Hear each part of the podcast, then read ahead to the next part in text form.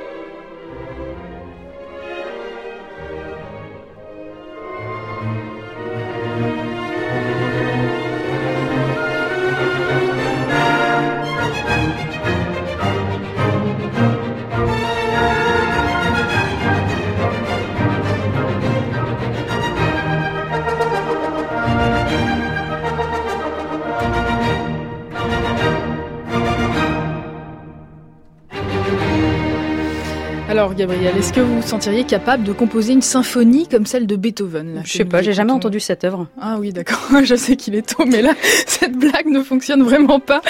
Oui, donc. Euh, est-ce que pour composer un chef-d'œuvre pareil, il faut quand même être un véritable génie de la musique? Oui, je pense. Oui, certainement. Mais attendez un peu, vous allez voir que le génie ne suffit pas, même s'il est une composante essentielle. Ça, c'est ce que c'est ce dont nous allons nous rendre compte en allant faire un tour dans le cerveau de Mozart. Nous sommes le 11 avril 1760 quand Léopold Mozart et son fils Wolfgang, âgé de 14 ans, arrivent à Rome sous les éclairs et le tonnerre. Ils sont trempés par la pluie.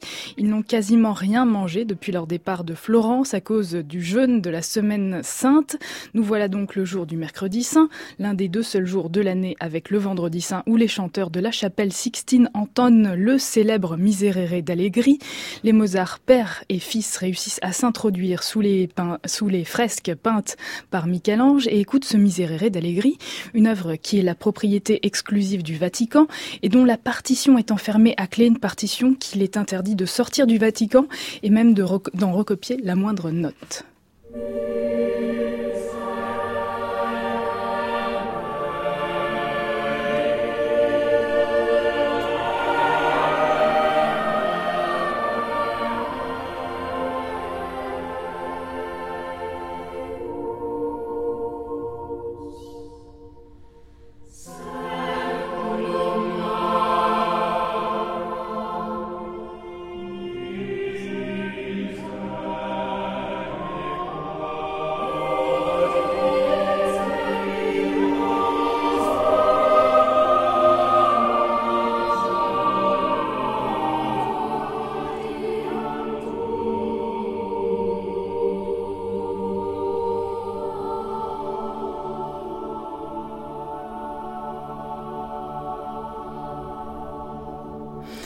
Et la petite histoire continue puisque trois jours plus tard, Léopold Mozart écrit à sa femme Tu as peut-être déjà entendu parler du célèbre Miserere de Rome, tellement estimé que les musiciens de la chapelle ont l'interdiction, sous peine d'excommunication, de sortir la moindre partie de ce morceau, de le copier ou de le communiquer à quiconque. Eh bien, nous l'avons déjà. Wolfgang l'a écrit de tête. C'était donc l'exploit d'un jeune compositeur de 14 ans. Et cet événement nous prouve qu'il faut bel et bien une tête bien faite pour composer, mais est-ce la seule seule condition. Eh bien moi je dirais qu'il faut peut-être être issu d'une famille de musiciens et avoir entendu de la musique dès son plus jeune âge, non? C'est une hypothèse, effectivement, Gabriel, bien joué, et c'est la question que s'est posée l'éminent scientifique Francis Galton dans son ouvrage Le génie héréditaire. Il consacre un chapitre entier au compositeur, chapitre dans lequel il met en évidence le fait que le célèbre Jean-Sébastien Bach était issu d'un pédigré de musiciens distingués et qu'il a lui-même engendré quatre compositeurs, à savoir Wilhelm Friedmann Bach, Johann Christoph Friedrich Bach, Johann Christian Bach ou encore Carl Philipp Emmanuel Bach.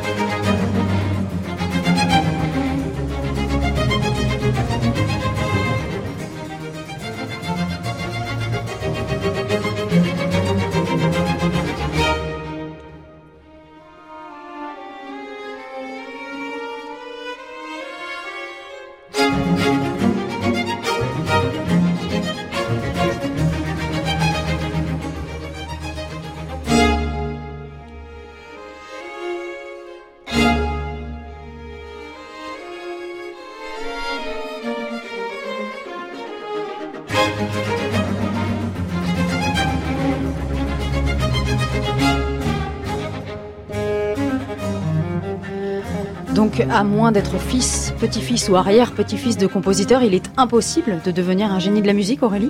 Bien, Ce n'est pas une vérité absolue, puisque l'étude de Galton a souvent été critiquée pour avoir négligé le rôle des influences environnementales, influences qui peuvent avoir un impact direct sur le quotient intellectuel. Et j'imagine que vous allez me demander, Gabriel, comment on peut mesurer le quotient intellectuel de Mozart, de Beethoven ou encore de Bach? Eh oui, j'imagine que ça ne doit pas être simple. D'ailleurs, est-ce que c'est vraiment possible en fait? Oui, c'est possible en effet. En tout cas, l'un des admirateurs de Galton, le scientifique dont nous parlions tout à l'heure, le bien nommé Lewis Sterman, a été capable de montrer comment les scores de QI des compositeurs pouvaient être estimés à partir d'informations biographiques sur le développement intellectuel d'une personne. Près de dix ans plus tard, cette théorie a été appliquée par Katharine Cox, qui a réussi à calculer le QI de 301 créateurs qui ont fait l'histoire, pas seulement des musiciens donc, et elle a ainsi pu établir un lien entre le QI et l'excellence atteinte dans un domaine. Elle a donc estimé que le quotient intellectuel de Mozart se situait entre 150 et 155. Là, on peut parler de génie, mais d'autres grands compositeurs n'atteignent pas des scores aussi faramineux. On pense à Beethoven, qui obtient un score compris entre 135 et 140. On peut donc dire que Beethoven était assez malin, mais pas particulièrement génial. Et le plus malchanceux de tous, c'est Christophe Willibald Gluck, dont on estime le QI compris entre 110 et 115, ce qui correspond au niveau d'un étudiant moyen.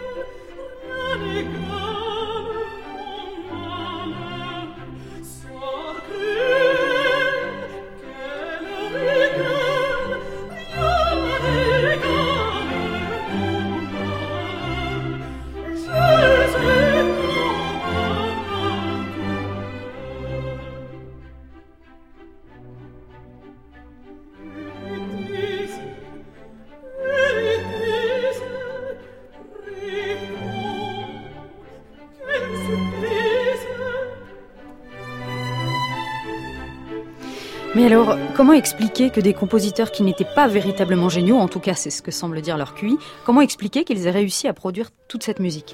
Bah, Finalement, la réponse est assez simple. Vous allez voir la scientifique dont je vous parlais tout à l'heure, Katharine Cox, a évalué les traits de personnalité de ces sujets d'études. Elle a ainsi montré que les compositeurs exceptionnels manifestaient un degré de sens esthétique, un désir d'excellence et une croyance en leur capacité. Elle a également montré qu'ils possédaient des idées originales, que leurs objectifs étaient très élevés et qu'ils posséder une détermination à toute épreuve.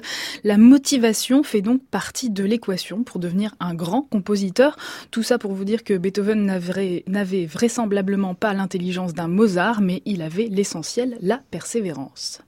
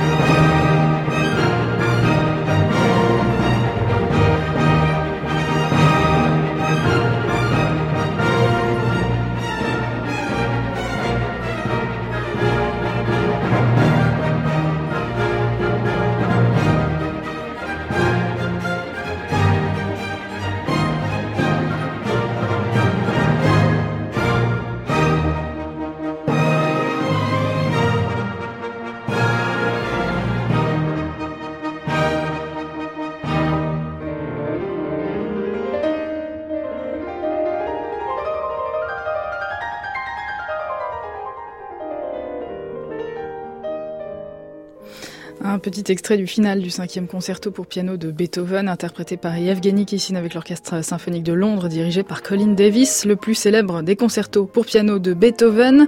Beethoven donc qui possédait un quotient intellectuel assez moyen. Grosso modo, ce que je voulais euh, aussi vous dire ce matin, c'est qu'il faut cesser d'être complexé par la musique classique. Je ne veux plus jamais entendre la musique, c'est pas pour moi, c'est un truc d'intello. Faux, archi faux, puisque même certains de nos grands compositeurs n'avaient pas un QI si élevé que cela. Voilà, rassuré. Merci beaucoup Aurélie pour cette chronique qui se réécoute évidemment sur notre site francemusique.fr.